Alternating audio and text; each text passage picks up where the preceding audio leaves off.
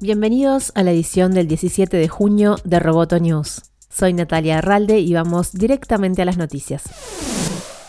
En América Latina todavía hay seis países que no cuentan con una ley de protección de datos personales y sin embargo desarrollaron sus propias aplicaciones de rastreo para combatir el coronavirus. En relación a los resguardos de la identidad de los usuarios, solamente seis tienen políticas que por defecto no toman datos personales, una en la que el usuario puede solicitar el resguardo de su identidad vía email y en las restantes 21 no se aplica ninguna política o no se hace explícita. Toda esta información surge del reciente mapeo sobre la situación de las denominadas Corona Apps en América Latina, realizado por la codirectora del Centro de Tecnología y Sociedad de la Universidad de San Andrés, Carolina Aguerre, que dialogó con Amenaza y bueno, y esto, digamos, en América Latina en general es una discusión importante, digamos, ¿no?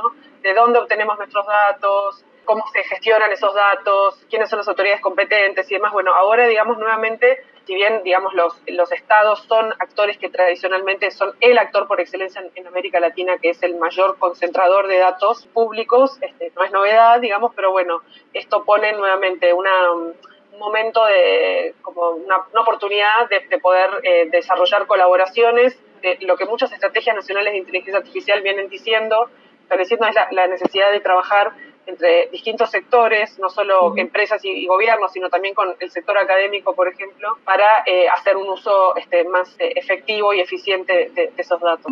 Si querés profundizar en la situación de la región, accede a la entrevista de Carolina Aguerre a través de www.amenazaroboto.com. WhatsApp habilitó esta semana una función para enviar dinero y realizar pagos digitales. Comenzó a funcionar en Brasil y se espera que se extienda a otros países. Los usuarios pueden hacer operaciones de compra o envío de dinero sin abandonar su chat, según señaló la app de mensajería de Facebook. Los pagos en WhatsApp se podrán hacer paulatinamente a contactos en todo Brasil y esperamos trasladar el servicio a todos a medida que avanzamos, indicó la compañía. Las transferencias entre usuarios son gratuitas, pero a los comercios se les cobrará una comisión comparable a las de una transacción de tarjeta de crédito. Disney consolidó todos sus equipos de tecnología publicitaria en una sola unidad dirigida por el ex líder de Hulu, Jeremy Helfand. Esta es una señal de maduración para la empresa que aún no había integrado completamente sus áreas desde que adquirió 21 Century Fox el año pasado y lanzó Disney Plus e ESPN Plus. Esta asociación permitirá a los anunciantes optimizar sus campañas publicitarias enfocadas a los diferentes productos de Disney. También se espera que desde esta nueva unidad se trabaje en el desarrollo de nuevos productos publicitarios.